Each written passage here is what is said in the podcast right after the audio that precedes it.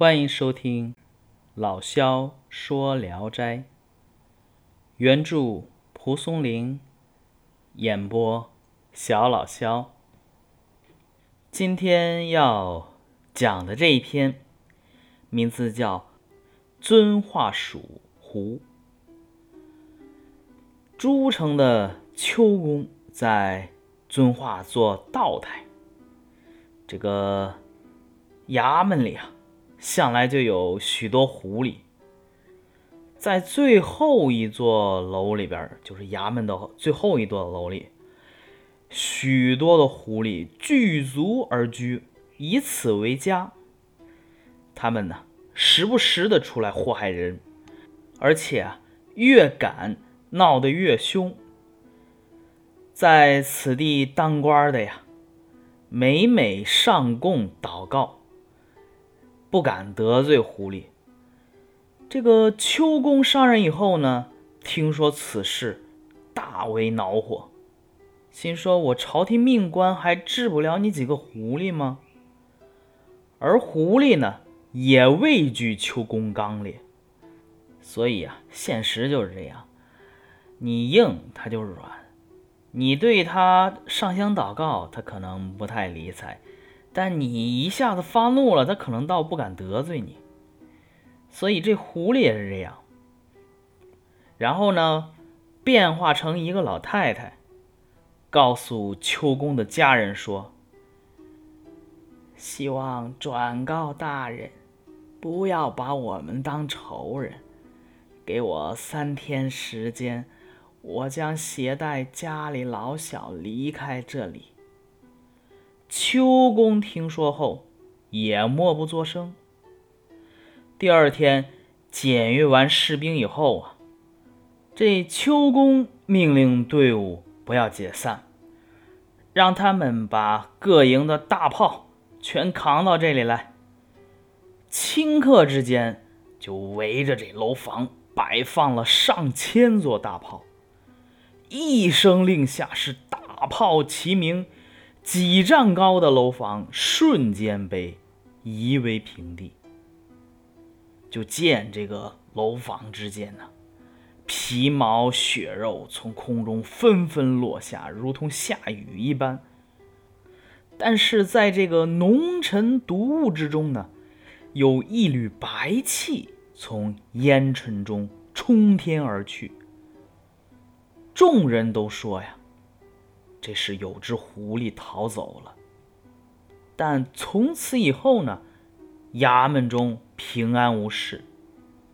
就这么着过了两年，秋公派遣干练的仆人，带着银子到京城去走门子，也就是托付托付上官，想升个迁啊什么之类的，就走走门子。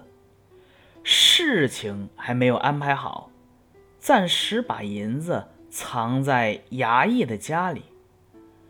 忽然呢，有一个老头到朝廷喊冤，说妻子孩子无故被杀害，又揭发秋公克扣军饷，贿赂当权的大官银子呢，现在就藏在呃某某家里，可以当场验证。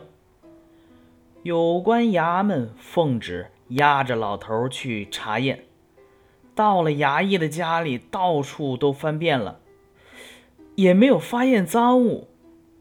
老头只用一只脚垫地，办案的人立马就明白了他的用意，就地挖掘，果然找到了银子，上面还刻着某俊杰的样子。过了一会儿，再找老头这老头可就不见了。按照老头告状时所说的乡里姓名去找，也没有找到。但是呢，这事儿是真的吧？秋公由于这件事儿后来被杀，所以啊，这才知道这个老头啊就是逃跑的狐狸。意思是说。狐狸作祟害人，太应该杀他了。不过狐狸既然服罪了，就应该宽宥他。这也可以充分显示人的仁慈啊。